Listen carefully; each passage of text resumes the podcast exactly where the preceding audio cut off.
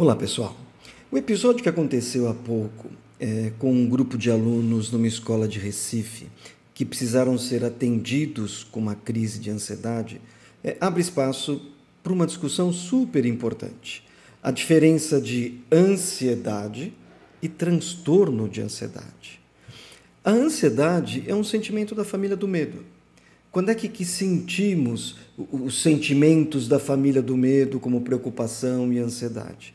Quando a avaliação é de que tem uma percepção de incerteza, de risco. É, então, por exemplo, é, vamos supor que você é, decidiu fazer um passeio de bicicleta.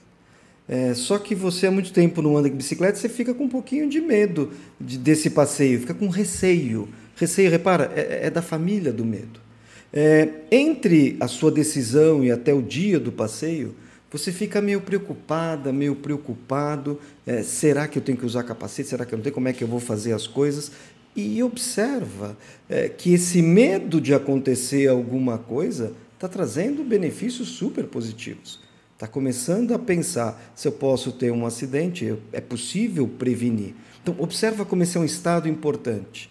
É, aí no dia que você vai, é, anterior, no dia que você vai andar de bicicleta, você fica um pouco ansioso, um pouco ansioso. Será que eu vou dar conta? Será que eu não vou dar conta? E, e, e repara que essa ansiedade, ela prepara a musculatura para uma ativação mais rápida e é ótimo para andar de bicicleta. Mas vamos supor que você foi começar a andar de bicicleta e aí tinha uma ladeira, estava tudo bem, mas a ladeira você foi verificar e percebeu que a bicicleta não tem freio.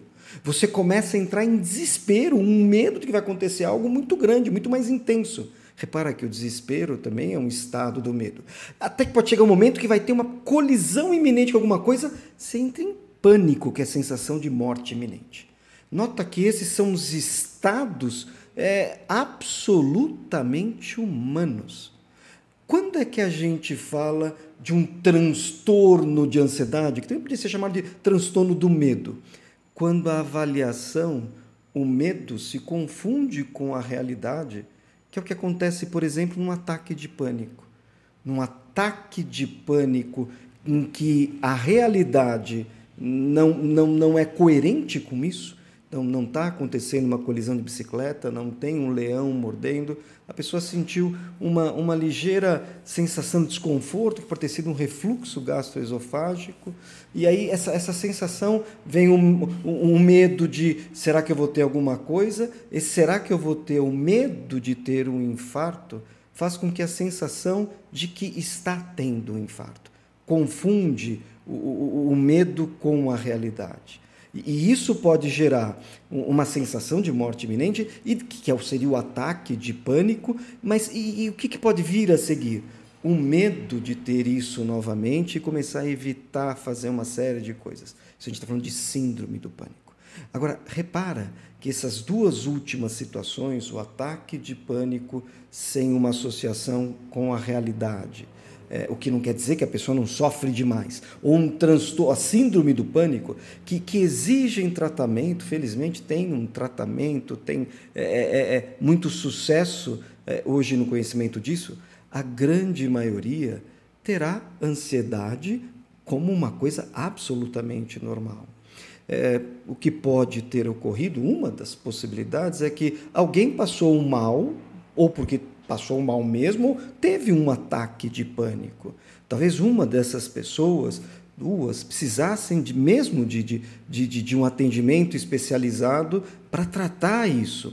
Mas imaginem os colegas, as colegas vendo aquela situação, criou-se uma situação de que está acontecendo algo muito ruim.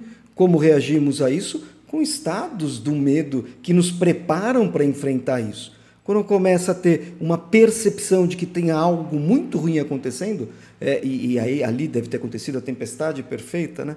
É, é, várias situações ao mesmo tempo, gerou aquela crise coletiva.